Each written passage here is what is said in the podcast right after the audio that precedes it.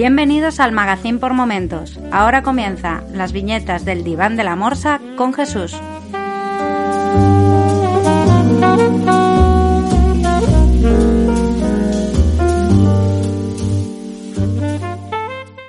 Hola a todos y bienvenidos a las viñetas del diván de la morsa, un podcast del Magazín por Momentos. Este mes os traigo el cómic Locan Key. Algunos habréis oído hablar de él porque acaban de estrenar una serie en Netflix con el mismo nombre y basada en el argumento de este cómic. Yo la serie no la he podido ver, así que no voy a poderos hacer una comparativa entre el cómic y la serie, así, que simplemente os voy a hablar acerca de este cómic. Este cómic que se publicó en 2008 en la editorial IDW Publishing con guion de Joe Hill y dibujos de Gabriel Rodríguez. Joe Hill, para el que no lo sepa, es el hijo de Stephen King. ¿Vale? Entonces podéis intuir más o menos cuál es el, el tono de este cómic. Aunque no es, mm, ¿cómo decirlo?, tan, tan, tan profundamente Stephen Kingiano, si se puede aplicar ese término, sí que tiene referencias. ¿Qué nos vamos a encontrar si leemos los dos tomos gordotes que hay ahora mismo disponibles de Loganki? Loganki es una historia de una familia, una familia que sufre una pérdida, mm, particularmente la pérdida de su padre, del padre de la familia, a manos de dos eh, delincuentes que lo asesinan. Eh, esto hace que la familia se rompa por completo y abandone su casa y se vaya a vivir a Lovecraft. Eh, juego de referencias, ¿no? Ya sabéis, Lovecraft es el apellido de Howard Phillips Lovecraft, conocido escritor de principios del siglo XX de eh, horror y hasta cierto punto ciencia ficción, ¿vale?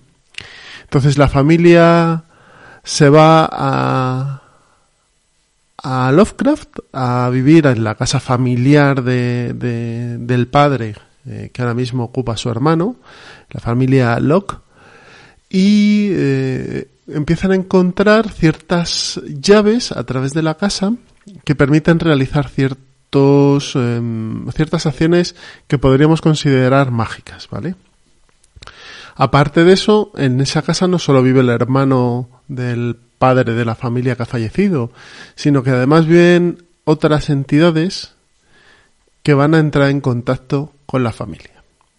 Y a partir de ahí lo que se va a desarrollar es todo un argumento bastante amplio en la que vamos a ver la interacción de, de la familia entre ellos, vamos a ver sus problemas, en, cuenta que la familia se compone de la madre, que tiene serios problemas de alcohol, de el hijo mayor, que estará rondando el final del instituto, de la hija mediana, que estará, tendrá un par de años menos que él, y del pequeño de la familia que tiene ocho años y que aporta, bueno, pues toda la frescura que puede aportar y que aportan normalmente los niños pequeños. Estos tres personajes junto con su madre eh, y más personajes que se van añadiendo a la historia, sobre todo compañeros de instituto de, los mayores y, y otros personajes que están por ahí, crean un relato coral guiado siempre sobre la figura de los tres hermanos, en el que vamos a ver eh, por un lado, toda la parte eh, de relaciones humanas con sus compañeros, su madre, su tío, etcétera, pero también vamos a tener un componente de relaciones eh, con, con, sus compañeros de clase, ¿vale? O sea, por un lado relaciones familiares, por otro lado relaciones con sus compañeros de clase, afectivas o no afectivas, pero todo impregnado de una de un relato fantástico y de una amenaza latente que hay, ¿vale?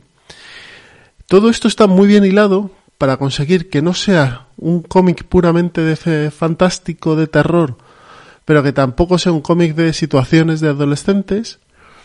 También te mantiene la tensión sin entrar en el aburrimiento de, jo, es que estos adolescentes que siempre lo están pasando mal, etcétera, etcétera. Una familia con un impacto muy gordo en, en su día a día, como la pérdida de, de uno de los miembros.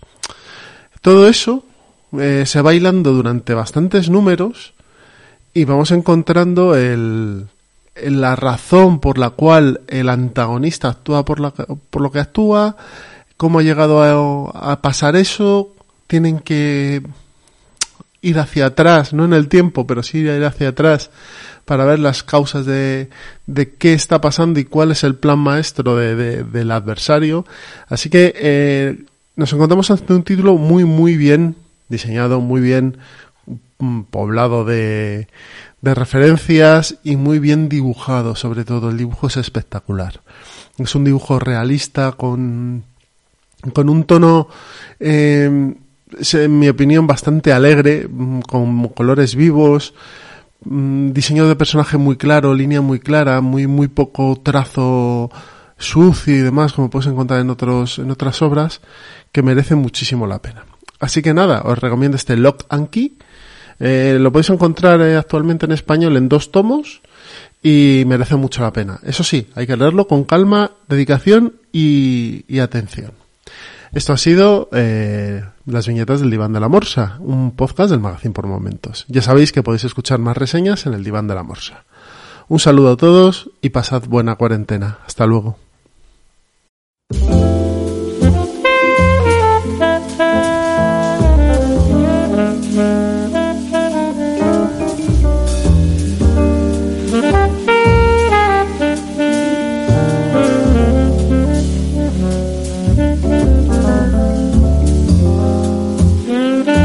Si te gusta este programa y lo escuchas desde la plataforma o la aplicación de iVoox, te pedimos que le des al botón me gusta que acompaña este audio. Si lo haces desde otra plataforma y también quieres, puedes hacerlo buscándonos en iVoox.com.